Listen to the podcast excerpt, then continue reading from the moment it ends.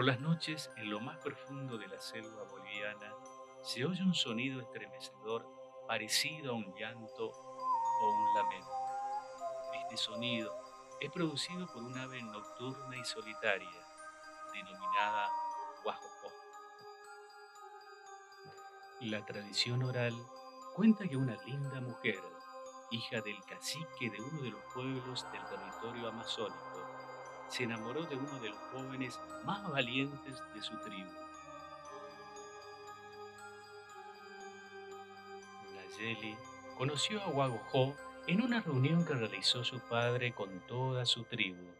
Desde que se vieron por primera vez, se enamoraron, pero sabían los dos que no se iban a poder ver libremente, porque el cacique era muy controlador con su hija. El joven la veía escondidas de su padre por las tardes.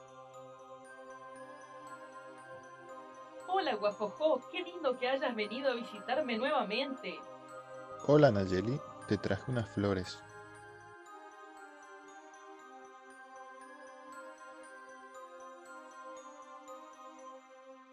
Pasaban los días y su amor iba creciendo. Los jóvenes cada día más se enamoraban y ya pensaban en algún futuro juntos, pero ellos no sabían que el cacique estaba sospechando de las flores que recibía Nayeli. Entonces comenzó a espiar a su bella hija hasta que un día lo ve juntos.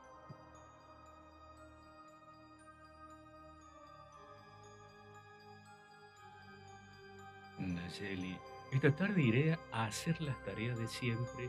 Espero verte a la vuelta. Sí, padre, aquí voy a estar. Se despiden y Nayeli ya comenzó a preparar para ver nuevamente a su amado. El joven, como todas las tardes, se alistaba y regresaba como una flor de distinto color para su amada. Pero ellos no se dieron cuenta que el cacique estaba viéndolos. En ese momento, el chamán se llenó de ira porque ese muchacho no era el que él pretendía para su bella hija, ya que no tenía la misma posición social que ellos tenían. Él se preocupaba por el futuro de ella entonces comenzó a idear un plan. Imaginó miles de cosas en ese momento, pero quiso ir con cautela para que no se dieran cuenta de su plan macabro. Guagojó, vamos a ir monte adentro con los demás de la tribu para cazar. ¿Te sumas a la aventura? Sí, jefe, voy con ustedes.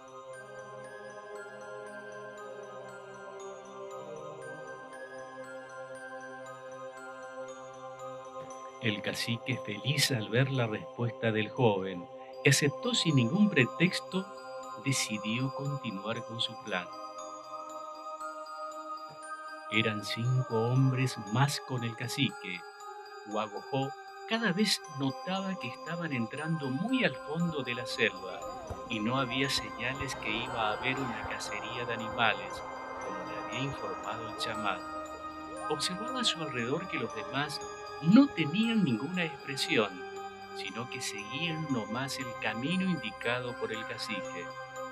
El lugar ya estaba demasiado lejos de la aldea, ya no se sentía el aroma de las comidas, ni el ruido de los niños jugando, solo se veían árboles grandes y cada vez se cerraba más el camino, pero de igual manera el joven avanzaba junto a los demás.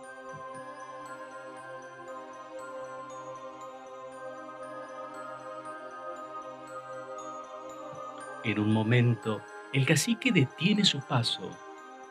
Llegó a un camino donde daba justo al río que cruzaba al costado de una aldea, que no ingresaba la tribu.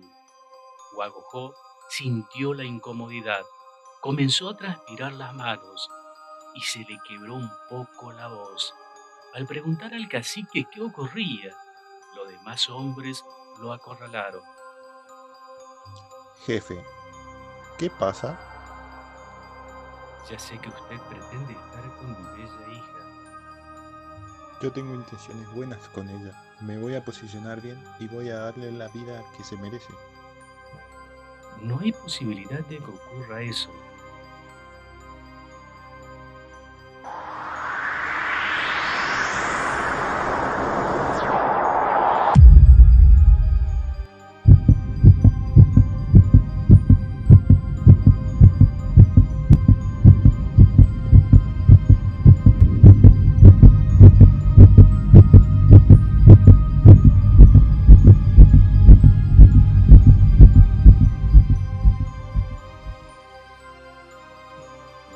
Dejen vivo este hombre. No se merece a mi hija. Cuando la muchacha se dio cuenta de la desaparición de su amante y descubrió el plan de su padre, se lanzó a correr por la espesa selva llorando desconsoladamente. Gritaba mientras lo buscaba desesperada y cuando estuvo a punto de alcanzar a los hechiceros para evitar la muerte de su amado, estos la convirtieron en una horrenda ave prohibiéndole el resto de la vida hablar. Por tanto, estaba destinada a deambular con su eterno lamento. El guagojó, ya lleno de sangre por todo su cuerpo, no resistió más y fallece. De lejos se escuchaba un grito. ¡No, guajojo!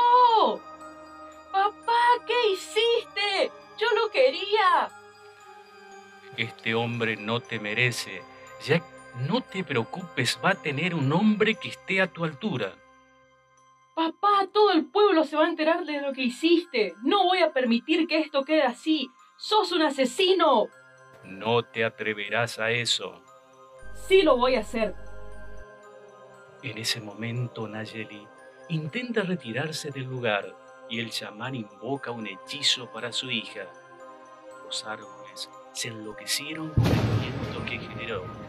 Un rayo cae sobre ella.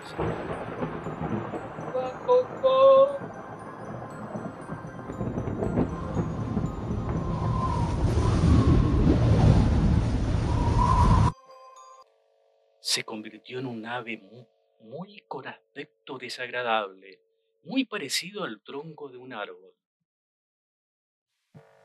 Desde entonces, el guagojó es ahuyentado de los sitios poblados, porque cuando canta la gente en realidad, cree que llora la muerte de su amado y atrae nuevos lamentos y los malos espíritus de los hechiceros que rompieron con su unión de amor verdadero.